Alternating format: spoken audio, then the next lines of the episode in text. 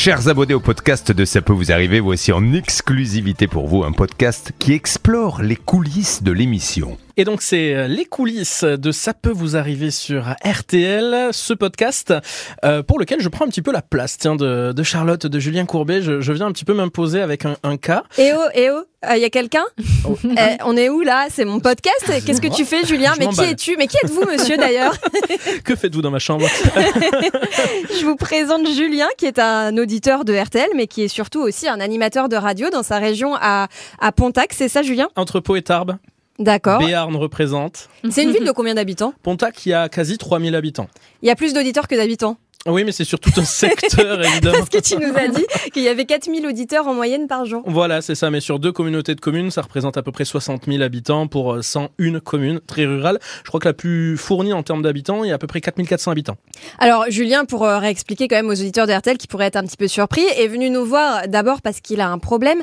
Il a animé des ateliers radio euh, dans sa ville pour le compte d'une association, pour un festival, et malheureusement il n'a pas été payé d'une facture de 1052 euros.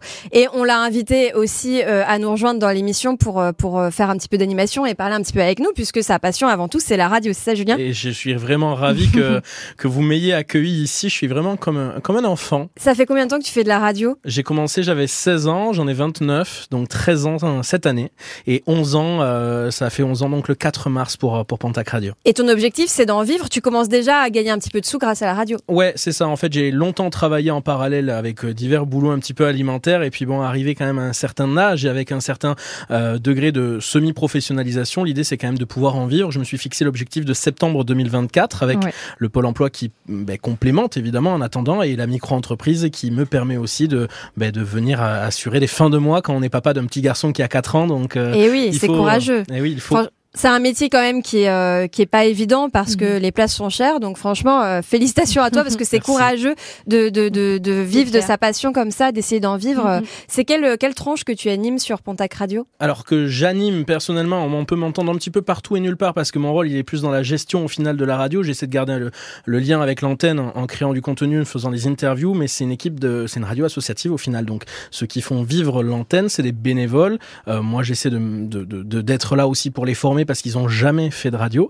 Mais euh, donc on peut m'entendre un petit peu partout et, et nulle part. On, on m'entend tous les jours de lundi au vendredi à, à midi par exemple pour un petit agenda de culture sortie loisirs. Ah, sympa, les, Ouais. les sorties. euh, Les bons plans. Alors, par exemple, ce week-end, qu'est-ce qu'il y a à faire dans la région? Euh, Tu ne sais pas. Non, C'est un que piège. c'est- un piège, ça a été enregistré en début de semaine, je sais plus. Ah, tu sais plus, bah d'accord, bah bravo. Surtout que moi, je fais toujours des petites chroniques euh, sur les villes. Mhm. Euh, faut trouver quoi dire. Et euh, j'avoue que votre ouais. non, Alors justement, Laura, tu nous avais dit qu'il y avait quoi euh, Alors, euh, Des Là, jobs c'était- les jobs d'été, oui, Ah euh, pour euh, les jeunes Pontaquais, euh, des, voilà, la commune qui recrute pour les ça. services municipaux.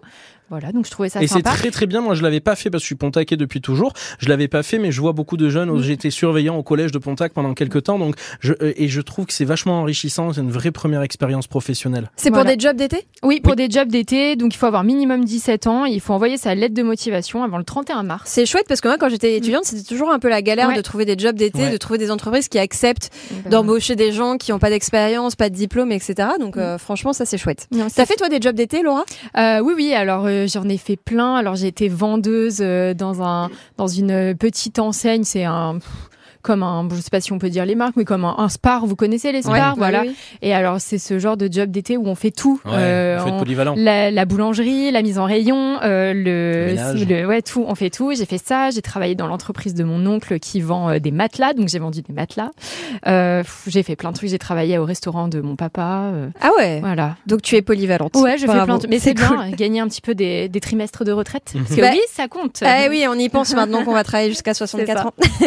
Voire plus d'ailleurs, Voilà, je pense. c'est ça, je pense. Enfin bref, Euh, pour revenir un petit peu sur nos cas de la matinée, donc Julien, euh, toi tu avais un impayé de 1052 euros. On a essayé de joindre cette, cette association. On a eu une dame que tu connaissais bien, mais qui s'est un petit peu dégagée de toute responsabilité. Ouais, je la connaissais professionnellement et juste à l'occasion de ce festival, ça a été mon contact unique et privilégié pour la négociation, la signature du contrat. Et puis sur place, elle coordonnait les différents ateliers puisqu'il y avait aussi des ateliers autour de l'audiovisuel, du doublage avec notamment les voix officielles des Simpsons, le couple euh, Chouette. Pratique euh, qui était là et qui était adorable. Bref, il y avait beaucoup de monde et elle jouait la coordinatrice. Et c'est vrai que bah, pendant l'émission, elle s'est dégagée de toute responsabilité. J'ai d'ailleurs appris qu'elle était aussi prestataire du festival, alors que bah, sur le site internet de l'Union francophone et des deux festivals, elle apparaît comme membre de l'équipe à Oui. l'administration. Effectivement, je suis allée voir justement sur le site et c'est ils ont une rubrique euh, notre équipe et elle apparaît au même titre que, une président. petite dizaine de personnes, voilà, qui semblent travailler un petit peu de manière permanente pour cet assaut. Donc euh, bon, peut-être qu'effectivement elle est, elle est prestataire, donc ça veut dire qu'elle est sur facture. Peut-être, euh, ça reste à prouver, on ne sait pas, mais bon. euh, en tout cas, la bonne nouvelle, et ça justement, c'est un peu une exclue qu'on voulait vous donner dans les coulisses de l'émission, c'est que euh, un petit peu après l'émission, tu as reçu un, un SMS. Ah mais ça a été quasi instantané, j'ai envie de dire que l'effet Julien Courbet, RTL, M6, ça peut vous arriver, tout ça combiné. Eh ben, ils ne me doivent plus que 2 euros, mais je vais leur offrir parce qu'ils ils nous ont fait un virement que j'ai, hein, on l'a sur le compte de l'association. Ah. Il y a 1050 euros qui sont arrivés Génial. Et j'ai reçu en même temps un, un- un WhatsApp et un SMS, je sais pas si je peux le, le oui, lire, hein, du président. C'est euh, pour info, Sandy, dont on vient de parler, ne le savait pas. Ton paiement a été fait hier par le cabinet comptable. Bien à toi. Euh, CC, donc ses initiales en, en signature. C'est bizarre, ça a été fait hier comme par Ouais, hasard, mais.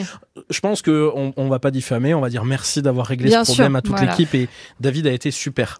Non mais ah oui bah merci pour lui parce que Mhm. David Buron c'est l'intrépide de David B Ouais. comme nous l'appelons dans l'équipe qui s'est occupé de ton dossier effectivement. Il sera content. Et euh, alors pour ce virement bon deux solutions soit effectivement il avait fait hier et dans ce cas c'est un, C'est un un grand hasard. qu'on ouais. les a appelés soit ils ont fait un virement instantané euh, là vite vite euh, après qu'on les a appelés et si c'est le cas eh bien euh, c'est tout à leur honneur aussi nous le principal pour nous c'est qu'ils aient réglé le problème donc bravo à eux et euh, merci Julien d'être venu nous rendre Mhm. visite ça nous a fait merci hyper plaisir À toute l'équipe et su- surtout ce que je, euh, je veux dire, c'est que euh, il y a une équipe jeune dynamique et on sent autour de vous tous, euh, de Julien Courbet qui fait ça depuis euh, 20, 30 ans, je ne sais pas, et vous ici, on sent cette passion et, et c'est, je pense que les auditeurs ne peuvent que le ressentir aussi. Donc bravo pour cette passion. Bah, merci, on tous espère. ensemble. On espère vraiment que ça se ressent euh, à Mhm. l'antenne parce qu'on est tous les jours euh, euh, toujours aussi heureux de, de faire ça et de vous accompagner au quotidien. À bientôt dans les coulisses de CPVA. À bientôt. Au revoir.